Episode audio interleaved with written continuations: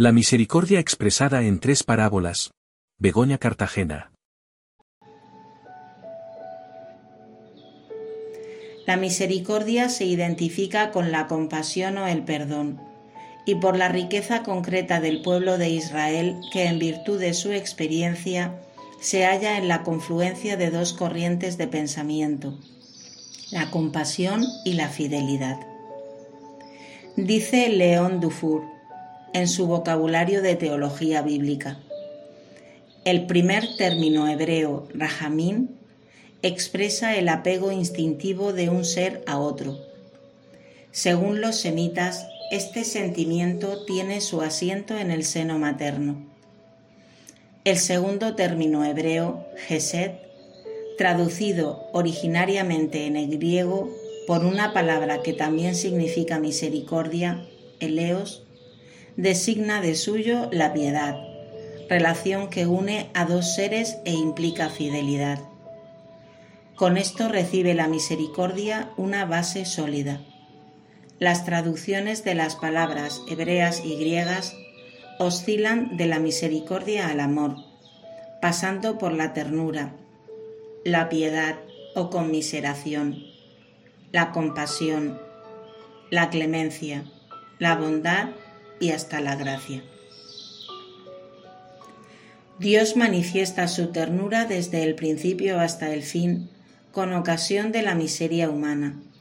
El hombre, a su vez, debe mostrarse misericordioso con el prójimo a imitación de su Creador. Jesús mostraba a través de sus actos el rostro de la misericordia divina acogiendo a los pecadores que se veían excluidos del reino de Dios por la mezquindad de los fariseos, y proclama el Evangelio de la misericordia infinita en la línea directa de los mensajes auténticos del Antiguo Testamento. Los pecadores arrepentidos se regocijan en el corazón de Dios, comparables con la oveja o la dracma perdida y hallada o el padre que está acechando el regreso de su hijo y cuando lo descubre de lejos, siente compasión y corre a su encuentro. El mensaje de la misericordia en el Nuevo Testamento se modela y se desarrolla recogiendo la parte mejor de la enseñanza del Antiguo Testamento, profundizando en su concepto y enriqueciéndolo de contenidos. Jesús advierte que el juicio final recaerá sobre las obras de misericordia que hayamos practicado con el prójimo más necesitado y que Él considera hacia sí mismo.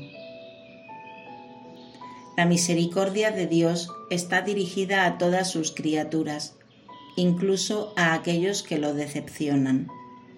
El evangelista Lucas retoma el tema de la misericordia divina en su Evangelio con tres parábolas que expresan el inmenso amor de Dios por sus hijos, dispuesto a acogernos, a perdonarnos.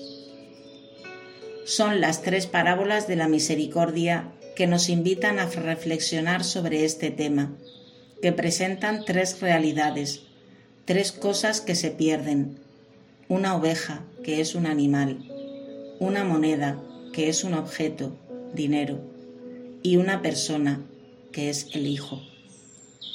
La idea concreta es alegrarse de la conversión, la alegría que viene del perdón y la conversión como el resultado del perdón.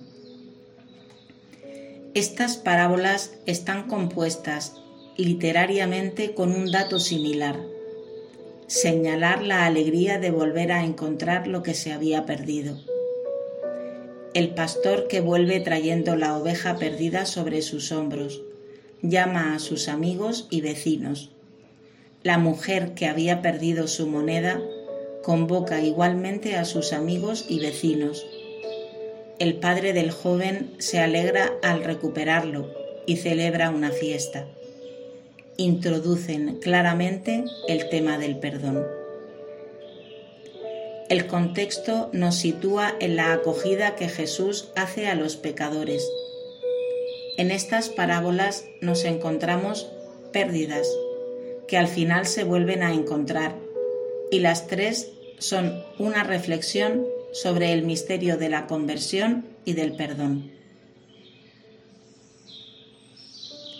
La misericordia en la vida espiritual, en la vida relacional e interpersonal. La misericordia sintetiza el misterio de la fe cristiana y sostiene la vida de la Iglesia, cuya credibilidad pasa por el camino del amor compasivo y misericordioso.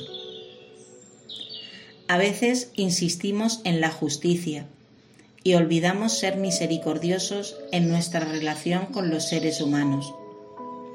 Como cristianos deseamos alcanzar una meta más alta, la de la misericordia y el perdón, tratando de volver a lo esencial para hacernos cargo de las debilidades y dificultades de nuestros hermanos.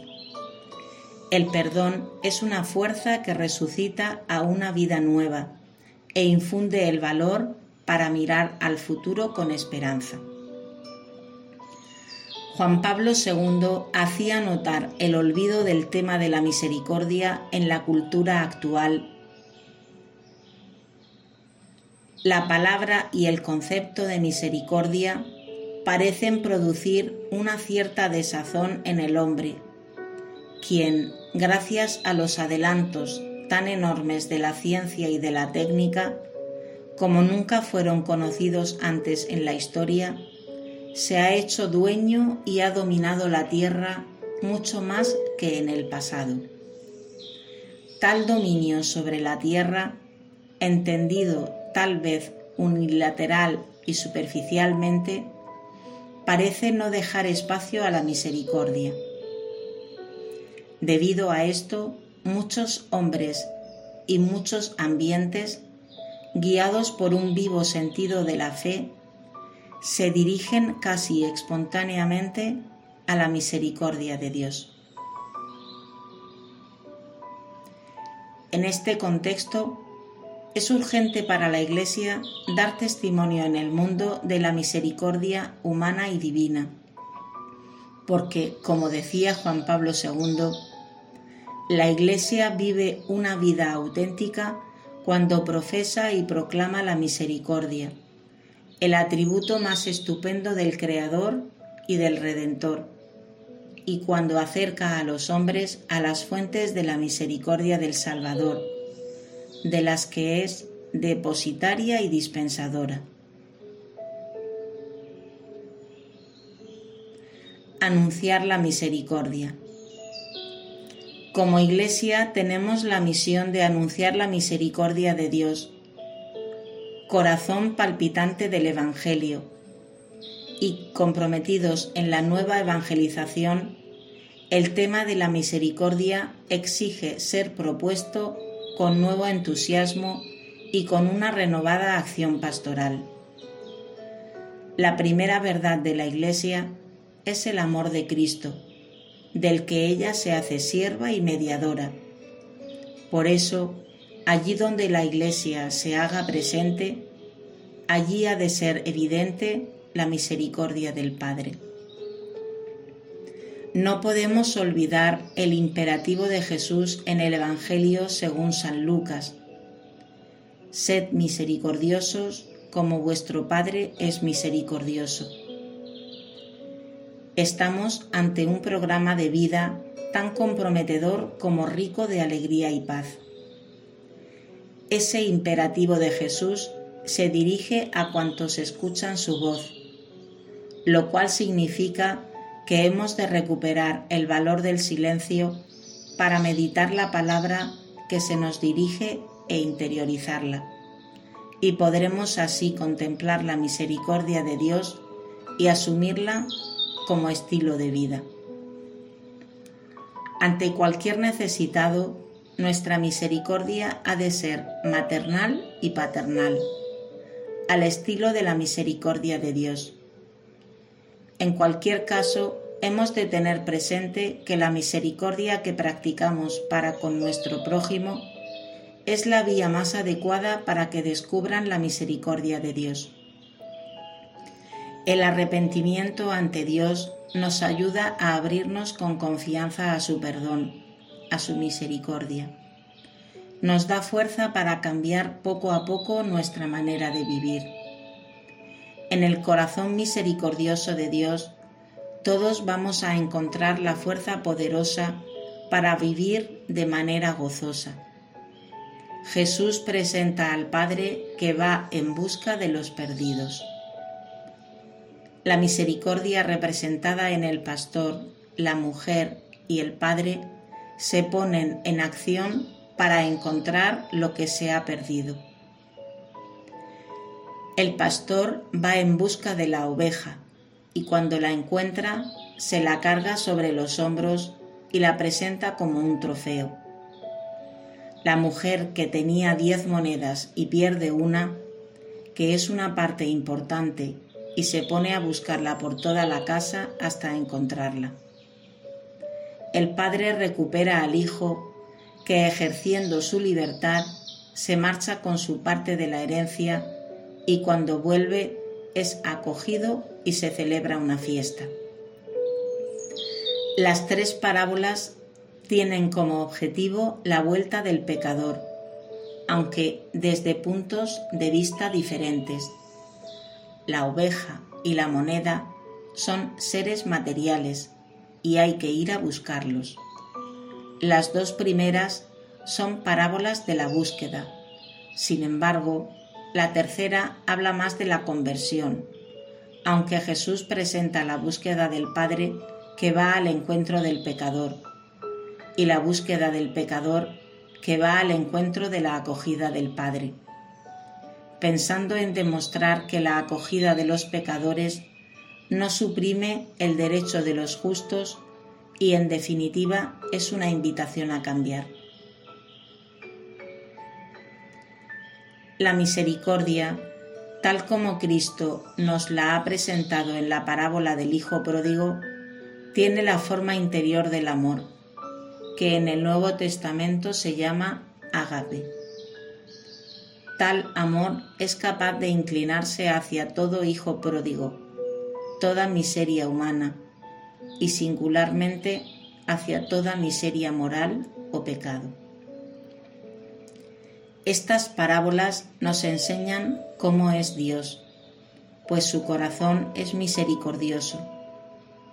Su corazón de Padre hace el perdón incondicional.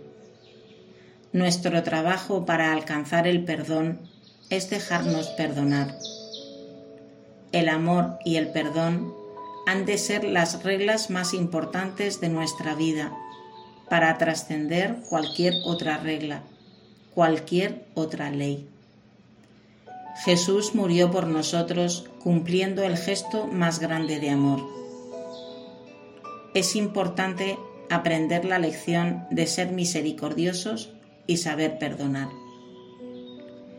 El cristiano ha de amar y simpatizar con el prójimo, tener una auténtica compasión en el corazón y no cerrar sus entrañas ante un hermano que se halla en la necesidad, ya que el amor de Dios mora en los que practican misericordia.